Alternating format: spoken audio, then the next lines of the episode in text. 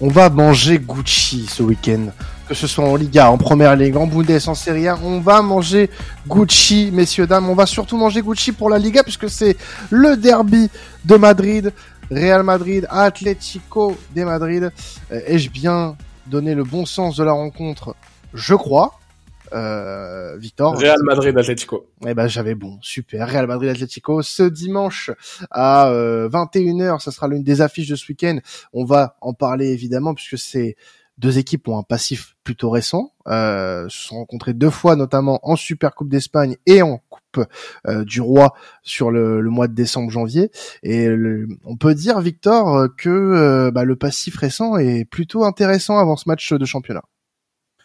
Ah bah oui, clairement, mais attendez, euh, c'est l'affiche du week-end, peut-être même en Europe. Après, je sais qu'il y a vraiment des gros gros matchs, comme tu l'as dit, il y a un programme bien plus qu'alléchant. Là, on, on va on va manger Gucci, Euh, mais là, on a quand même une rencontre. Donc derby de Madrid, Real Madrid Atlético. L'Atlético est la seule équipe à avoir infligé une défaite au Real Madrid cette saison en Liga sur le score de 3 au Wanda Metropolitano.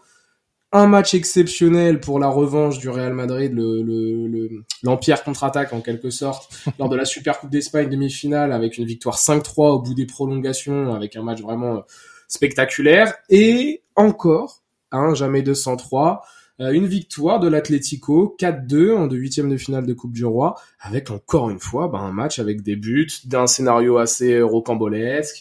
Il y a des polémiques, il y a des gestes techniques, les joueurs stars sont au rendez-vous. Et franchement, là, tout, tout ce contexte, un peu, tout, tout cet historique récent, puis on sait de toute façon, ce sont deux équipes qui trustent le haut du tableau en Liga depuis, euh, depuis bientôt 15 ans. Euh, en tout cas, enfin, l'Atlético, du moins, pour le Real, c'est depuis bien plus longtemps, mais voilà, c'est une rivalité qui est revenue sur le devant de la scène il y a, il y a pas très longtemps. Enfin, il y a pas très longtemps. Je m'enfonce. Il y a quand même 15 ans. ouais, ouais, quand même. Euh, non, il y a quand même, il y a quand même, quand un petit moment maintenant. Mais, euh, mais là, on est, là, on est vraiment au- euh, dans ce qui se fait de mieux. En tout cas, les deux équipes sont spectaculaires d'un point de vue offensif. Oh, d'un point de vue du jeu, l'Atlético propose quelque chose, on l'a déjà dit cette saison, de très intéressant. Le Real aussi, c'est un rouleau compresseur, c'est vraiment impressionnant. Ils sont sur d'excellentes dynamiques des deux côtés. Donc, il y a, voilà, il y a, il y a 2-1 en termes de round pour l'instant pour l'Atlético. Faudrait que le Real Madrid égalise euh, pour vraiment, euh, pour en plus de ça, pouvoir assouvir vraiment sa place de leader. hein. Ils ont récupéré leur place, ils ont récupéré la place de leader là à la fin de la journée de retard suite à la Super Coupe d'Espagne où l'Atlético s'est aussi imposé face au Rayo Vallecano et le Real c'était face à Retafe dans un autre derby de Madrid d'ailleurs. Et donc euh, voilà, troisième Atlético 47 points, ça peut essayer de recoller justement au Real s'il s'impose et relancer un peu cette course au titre et revenir à, voilà pour euh, titiller un peu euh, Girona et leurs voisins de, de Madrid. Et le Real eux comme on l'a dit, vont pouvoir soit prendre encore plus de l'avance sur leur rival, soit euh, soit bah, ce- ce- un, nouveau faux pas contre l'Atlético cette saison ferait quand même un peu mal au mental, je pense. Ouais, ça risque d'être un, un tournant. Concrètement cette rencontre en termes de dynamique mentale. Hein, tu l'as très bien dit. Euh, si l'Atlético venait à l'emporter une troisième fois cette saison pour le Real Madrid, est-ce que pour toi ça, pourrait avoir des conséquences sur la suite de la saison du Real qui vient euh, tout juste de reprendre la tête du championnat espagnol Euh, Est-ce que dans la course au titre, il n'y a pas un coup à jouer là pour l'Atlético qui accuse quand même un retard plutôt euh, euh, on va pas dire conséquent, mais il y a 10 points. Voilà, il y a 10 points après 22 matchs. Est-ce que on pourrait pas assister ce week-end à l'un des tournants de la saison? Bah en tout cas, c'est forcément euh, une rencontre qui va être déterminante. Ça, Ouais. c'est clair et net. D'un point de vue mental, le Real Madrid, ça reste, on le sait, de façon un groupe extrêmement fort, extrêmement soudé. Et puis, on- je me fais pas trop de soucis, mais c'est vrai que l'Atletico pourrait mettre un bon petit crochet, quoi. Trois victoires en une saison sur le Real Madrid. En plus, à chaque fois, il y a quand même des scénarios où on l'a dit un peu hollywoodien. Euh, oui, ça, ça peut être embêtant euh, pour le Real. Ça permettrait à Girona, de, en cas de succès face à la Real Sociedad, de reprendre aussi la tête de la Liga, de, de, de l'Atlético de revenir à 7 points, potentiellement aussi le Barça, si le Barça s'impose, de revenir aussi à 7 points. Donc de resserrer un peu tout ça entre les quatre équipes de tête. Donc c'est vrai que pour le suspense, si l'Atlético l'emporte, c'est une bonne chose. Euh, et pour le Real, euh, il faudrait voilà enfoncer le clou, répondre d'un point de vue des rounds, comme je l'ai dit, égaliser. Et, euh, et de toute façon, il y a, y a des éléments très importants hein, pour cette rencontre. On va, on va y venir là. On va, on va rentrer un peu plus en profondeur. Mais en tout cas, il y a, c'est la rencontre à ne pas rater, une des rencontres à ne pas rater ce week-end, ne serait-ce que pour l'affrontement tactique, mais également pour l'importance que ça va avoir sur le reste de la saison en Espagne. Oui, rentrons euh, en profondeur ensemble, Victor, dans cette rencontre. Euh, c'est la première fois que je t'invite à rentrer en profondeur. D'ailleurs, je, je trouve ça très, Attention. Attention, attention. Donc cette rencontre, hein, on l'a dit, va tenir très certainement toutes ses promesses. Le leader reçoit le troisième. Euh, on a un peu déjà établi le contexte de cette rencontre euh, et le tournant que ça pourrait être. Maintenant, ce qu'on pourrait évoquer, ce serait peut-être un, un, point tactique sur cette rencontre. Le Real Madrid qui, sur les derniers matchs, a plutôt bien négocié ses rencontres en, au final en, en, étant sur du euh, des victoires très étriquées avec un but d'écart notamment sur les cinq dernières rencontres hein, à part euh, le, le week-end enfin la dernière journée face à Retafe euh, en milieu de semaine. Mais sinon victoire 2-1 contre Las Palmas victoire 3-2 contre Almeria dans une polémique invraisemblable une victoire 1-0 face à Mallorca 1-0 face à Alaves et euh, de son côté, bah, l'Atlético qui euh, a géré des rencontres un peu compliquées euh, face à Séville, victoire 1-0, la défaite 4-3 face à face à Gérone, Grenade victoire 1-0, mais il y a une victoire aussi importante face à Valence dont on avait parlé le week-end dernier avec toi Victor, et puis cette victoire en milieu de semaine face au Rayo Vallecano qui était pas simple à gérer. Est-ce qu'on n'a pas là deux équipes qui sont un peu frileuses ces derniers temps, euh, Victor? Parce que je vois quand même des victoires très efficaces et qui euh, bah, euh, font peut-être état d'équipes qui font un peu plus attention qu'en début de saison. Oh, je pense pas que c'est de la fébrilité. Je pense que on est aussi pas de fébrilité, de la frilosité. Ah oui, de la frilosité. Non, pas fort. Non, non plus, parce que euh, je pense qu'on est quand même, on le sait, le mois de janvier, février sont souvent des moments très charniers hein, dans une saison euh, où le plus important c'est les trois points. Hein. Dans ces moments-là, il faut, il faut répondre présent. Euh, le Real, c'est des victoires de champion généralement. Bon, on oublie un peu tous les scandales qu'il y a pu avoir autour de, de la rencontre, notamment face à Almeria. Du côté d'Atletico aussi, ça va chercher les résultats euh, en, en, fin de match, notamment par Memphis Depay qui en ce moment est vraiment de retour en forme. Je crois que c'est que 5 buts sur les 5 derniers matchs. C'est lui qui offre la victoire face à Séville, c'est lui qui offre la victoire face au, au Rayo Vallecano. Euh, donc euh, on va dire que c'est le niveau, je dirais pas que le niveau s'est relevé, mais dans un calendrier totalement fou. Hein. Je vous rappelle que depuis tout le mois de janvier, ils jouent, tous les trois jours hein, ces deux équipes entre la Super Coupe d'Espagne, la Coupe du Roi, le championnat. Euh, en, Espagne, le rythme était très très élevé.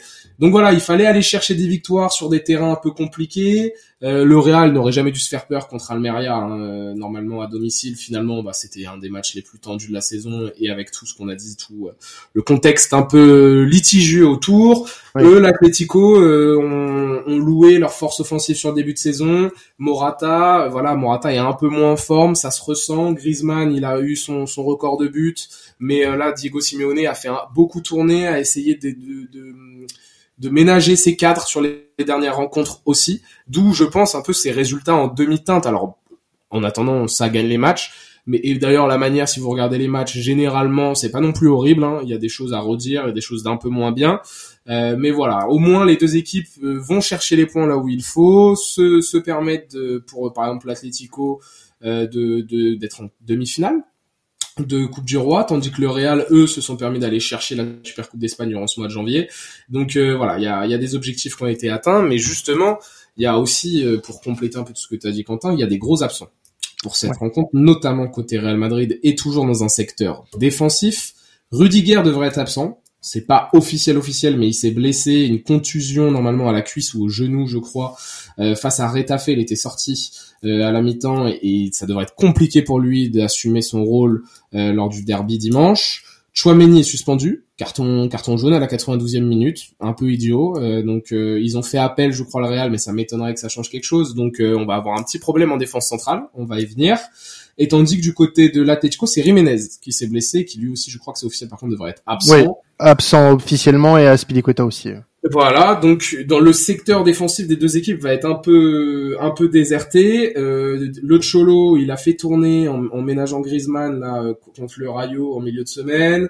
Euh, il, a, il a été obligé tout de même de les faire rentrer à la mi-temps, hein, que ce soit Rodrigo de Paul, Griezmann, Samuel Lino, de faire rentrer un peu ses cadres, ses titulaires, ses hommes en, en forme cette saison pour essayer d'aller chercher cette victoire en fin de match. C'est ce qu'il a réussi à faire.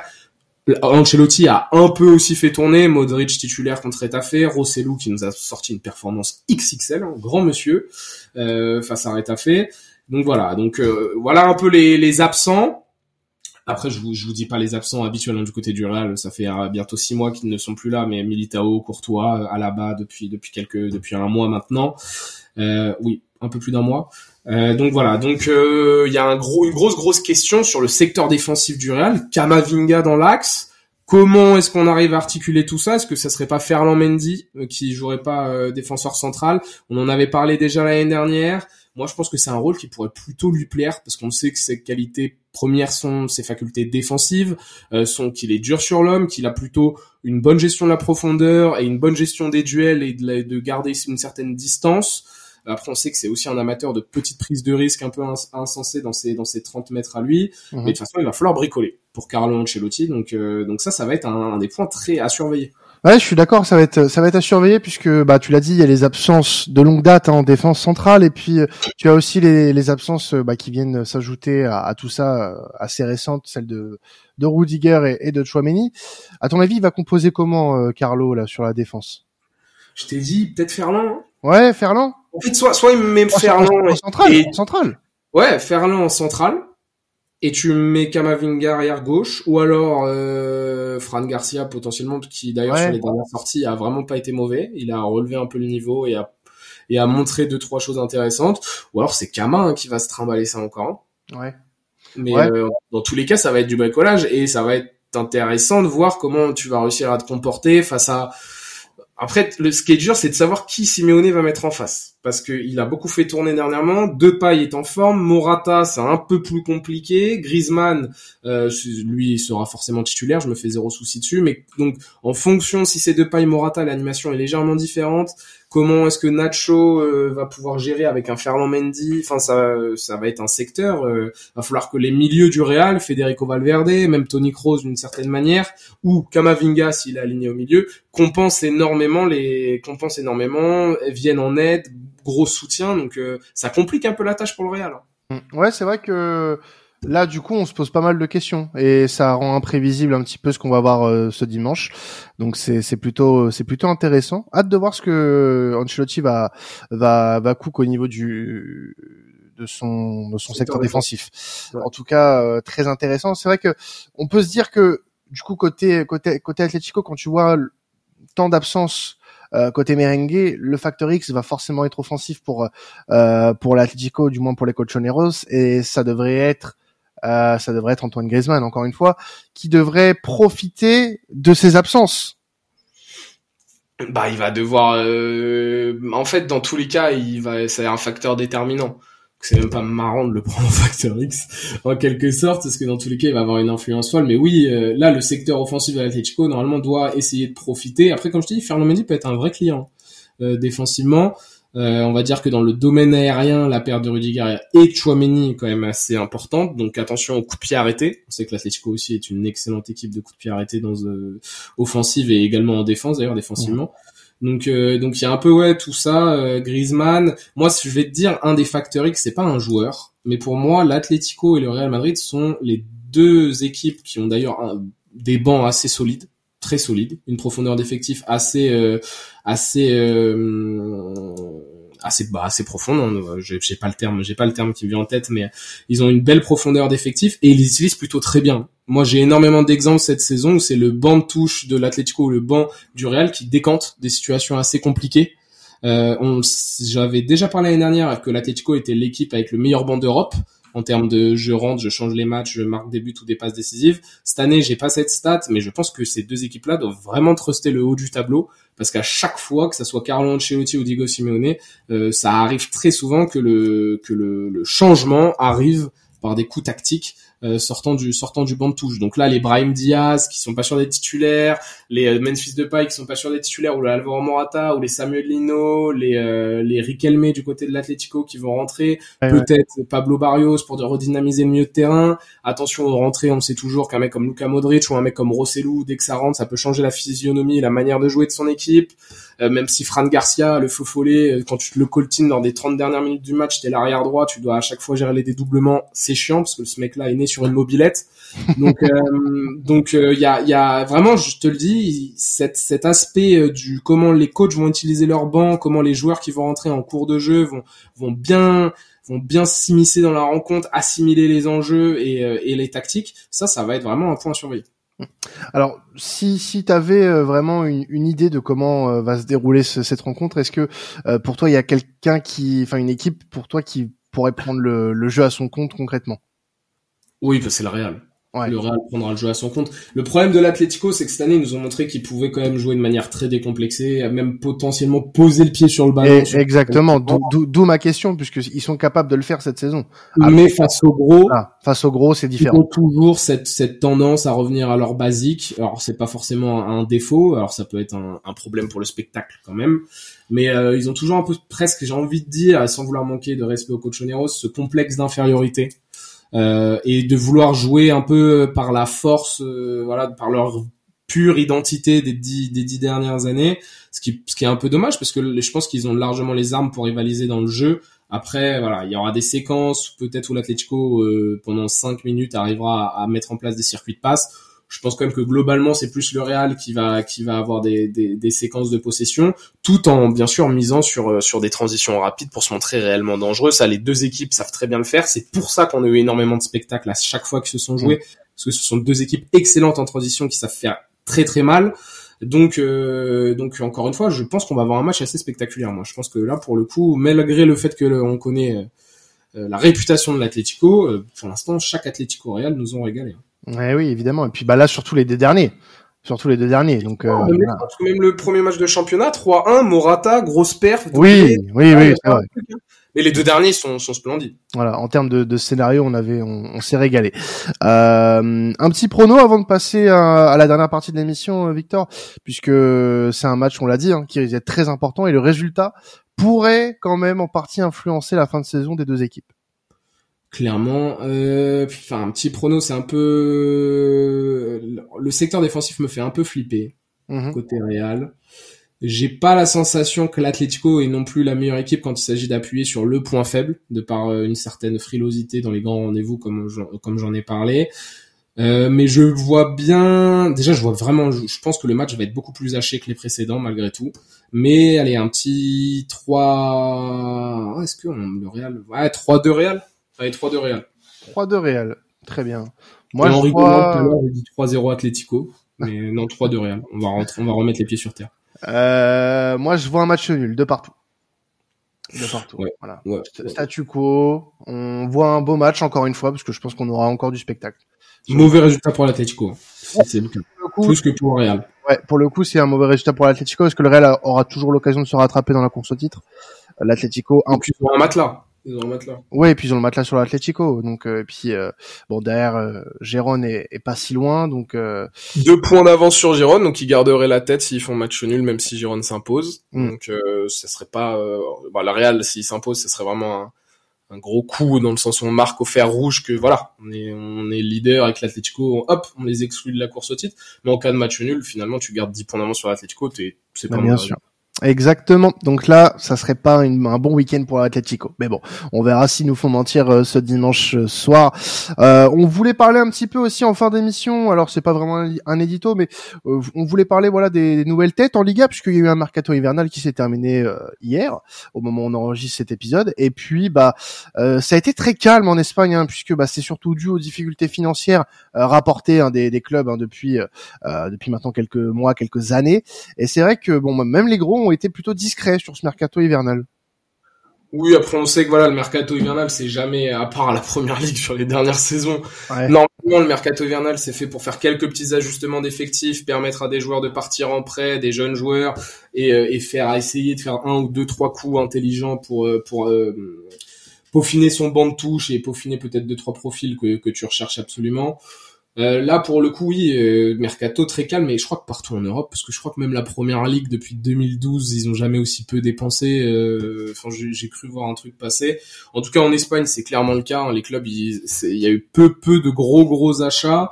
je crois que le plus gros achat côté Liga, bah, c'est l'Atlético qui le fait avec Arthur Vermiren, Vermiren de Royal Antwerp, donc un jeune talent belge milieu de terrain qui a d'ailleurs fait sa première titularisation face au Rayo Vallecano cette semaine. Donc euh, plus ils ont accueilli Gabriel Paulista en prêt de Valence, donc ça c'est pas une nouvelle tête, mais ça, ça répond au départ de, de Soyuncu en Turquie, donc pour voilà avoir ce, ce, défenseur central aussi dans la rotation.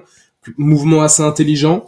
Euh, le Real Betis, ça m'a fait sourire parce que c'est Cédric Bakambu qui a signé pour 5 millions. Oui, presque 10, presque 10 avec les bonus hein, d'ailleurs. Avec les bonus, ça peut monter parce que je crois que euh, c'est Boria Iglesias qui est parti à Leverkusen en prêt. Oui. Il y a, des transferts comme ça l'hiver qui t'échappent totalement. C'est assez. euh, Enfin, moi, quand j'ai regardé ça, je me suis fait la petite liste. Je me suis dit, ah, putain, ok, il est parti à Leverkusen. Je ne savais pas, j'avais pas vu passer. Euh, dans la course au titre, Girona et Barça, bah, ils ont pas bougé. Euh, concrètement, il y a eu un peu de départ, mais c'est des prêts, quoi, rien de fou. À part, bon, il y a l'arrivée de Vitor Roque, hein, tout de même, euh, qui est à mettre à l'actif. Alors, c'est c'est une, c'est une recrue de longue date parce qu'on savait qu'il allait arriver, mais il est arrivé cet hiver. Euh, Retafe, il y a, ça m'a, j'ai, j'ai rigolé un peu parce qu'il y a Ilex Moriba qui est de retour, prêté par Leipzig, donc le retour en Espagne pour le l'ancien prodige de la Masia, euh, qui s'est malheureusement perdu en signant à Leipzig alors que les, les premiers matchs avec le Barça étaient très très encourageants. Euh, la Real Sociedad, il y a Ravi Galan qui arrive en prêt de l'Atlético. Euh, moi, je trouvais que cette signature était très intelligente de la part de l'Atlético, là, du latéral gauche de historique un peu du Celta Vigo cet été. Finalement, le fit, euh, voilà, là, tactiquement, euh, Simeone compte plus sur des ailiers comme piston que comme un vrai latéral gauche, même si Ravi Galan a des vraies capacités de contre-attaquant. Mais il va aller faire les, les beaux jours de la Real Sociedad. Séville, avec toujours des moyens financiers assez compliqués qu'on lui connaît, euh, ils sont allés avoir euh, cherché des jeunes en prêt. Euh, Lu- Lucien Akoumé de l'Inter et Hannibal de Manchester United. Euh, donc des joueurs, euh, faut voir ce que ça donne dans un contexte aussi compliqué. Moi, je trouve que c'est vraiment pas euh, que ça soit une piste d'atterrissage pour ces joueurs-là très très facile. Et euh, pour et pour ce club, je suis pas sûr que ça soit le profil, les meilleurs profils à aller chercher. Mais bon, avec des moyens limités, tu fais bien ce que tu peux. Et il y a un mec moi qui m'a tapé dans l'œil parce que voilà, on- en France, on le connaît de par son passage au PSG et après il a un peu vadrouillé un peu partout. Mais Gonzalo Guedes est de retour en Espagne à Villarreal en prêt donc de Wolverhampton. Et il a été directement buteur face au Barça là dans la débâcle le, week-end dernier du FC Barcelone à domicile avec une défaite 5-3 euh, Gonzalo Guedes avait fait un contrôle une frappe d'une pureté incroyable et j'étais assez content de, de le revoir euh, avec un peu de confiance parce que ça reste un, un bon joueur. Est-ce qu'il y a un mec, euh, Quentin, là, dans ceux que je t'ai dit, euh, qui, qui te font un peu toquer? Alors, j'en ai laissé pas mal sur le carreau, parce que c'est un peu moins évident d'en parler, c'est un peu moins connu, pas grande utilité, sans vouloir manquer de respect à personne. Bien voilà, c'est un peu les, les, les têtes qui les têtes qui, qui reviennent là dans les nouveaux venus. Bah j'en ai trois moi. Vermeuren forcément du côté de l'Atlético, c'est un Très curieux. hein. voilà très curieux de voir ce que ça va donner dans un top club parce qu'on dit beaucoup de bien de d'Arthur Vermeuren et et j'attends vraiment de voir euh, s'il peut passer le cap entre l'An- entre l'Antwerp et et l'Atlético. Enfin du moins un, un championnat du Big Five. Donc euh, hâte de voir ça. Euh, si j'avais un nom aussi euh, éto- étonnant pour moi, c'est Alex Moriba, euh, qui est un éternel flop depuis son départ de la Masia. Euh, pour moi, c'est un c'est un flop ambulant et je suis pas sûr qu'il puisse se relancer à Retafe. J'espère qu'il me fera mentir parce que son son départ à Leipzig a été catastrophique. Et euh, autre chose, euh, bah Il y a eu un, un Valence aussi qui était pas fou. ouais, de- c'est malheureusement euh, ouais, c'est compliqué alors que physiquement il a un profil pogbesque, on envie de dire vraiment Oui. Paul Pogba, on est euh, même ouais, mais il a jamais su, il a jamais su confirmer en fait. C'est ça le problème. Ouais, il est Euh, parti trop trop tôt alors que Comme beaucoup, comme beaucoup de sa génération, malheureusement. On est dans l'instantanéité, il faut tout tout de suite. C'est pas, non, c'est pas ça le football euh, petit. Ça fonctionne pas comme ça. Et euh, non, après, pff, oui, bon bah Bakambu, j'aimerais bien voir ce qu'il donne du côté du Real Betis. Euh, transfert assez intéressant, sachant qu'il fait pas non plus la saison de sa vie euh, du côté de Galatasaray. Euh, donc c'est un choix plutôt euh, surprenant, même s'il connaît bien la Liga et qu'il a pu performer par le passé avec Villarreal. Donc ouais, puis bah si j'avais un mot aussi, oui pour Victor Roque, forcément qui, comme tu l'as dit, une recrue euh, pas surprise puisqu'on le savait déjà depuis maintenant plusieurs mois. Euh, il a marqué son premier but en- euh, avec le Barça euh, très euh, très récemment. Là, ouais. Voilà, donc euh, hâte de voir sur la sur, sur si euh, il y a de la continuité et comment il va continuer à se développer surtout euh, et à se faire au, au championnat européen puisque c'est vrai que on l'a vu parfois il y a des, des joueurs euh, euh, qui ont été formés en, en Amérique du Sud et qui ont beaucoup de mal à s'adapter au football européen donc euh, espérons que ce ne soit pas son cas et que son corps euh, le laisse tranquille aussi. En tout cas, il a l'air pas mal.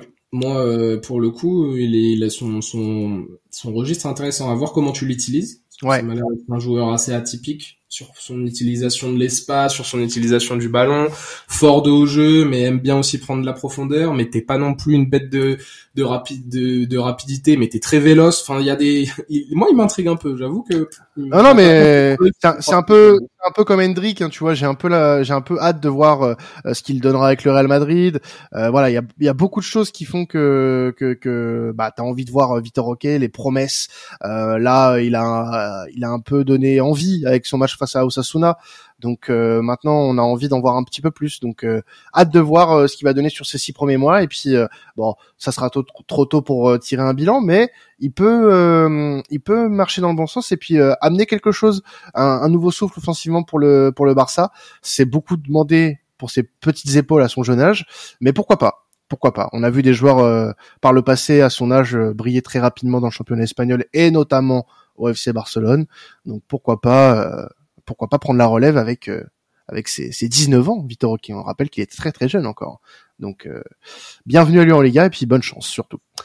Voilà. Merci Victor de nous avoir présenté un petit peu ce, ce match hein, entre le, le Real et l'Atlético et puis ce, ce, ce, petit édito sur les sur les recrues hivernales du championnat espagnol. On se retrouvera très rapidement euh, messieurs dames, avec bah, les previews que vous pouvez continuer à écouter. Hein. Il y a du très très lourd, hein, je l'ai dit en, intro de cet épisode, euh, dans tous les championnats que traite temps additionnel. Et puis bah, on se retrouve dès lundi euh, pour la quatrième déjà du décrassage et oui déjà la quatrième la quatrième où je serai là bien sûr hein, cette fois-ci et puis bah on se retrouve très rapidement pour tout ça c'était temps additionnel passez un excellent week-end de football ciao tout le monde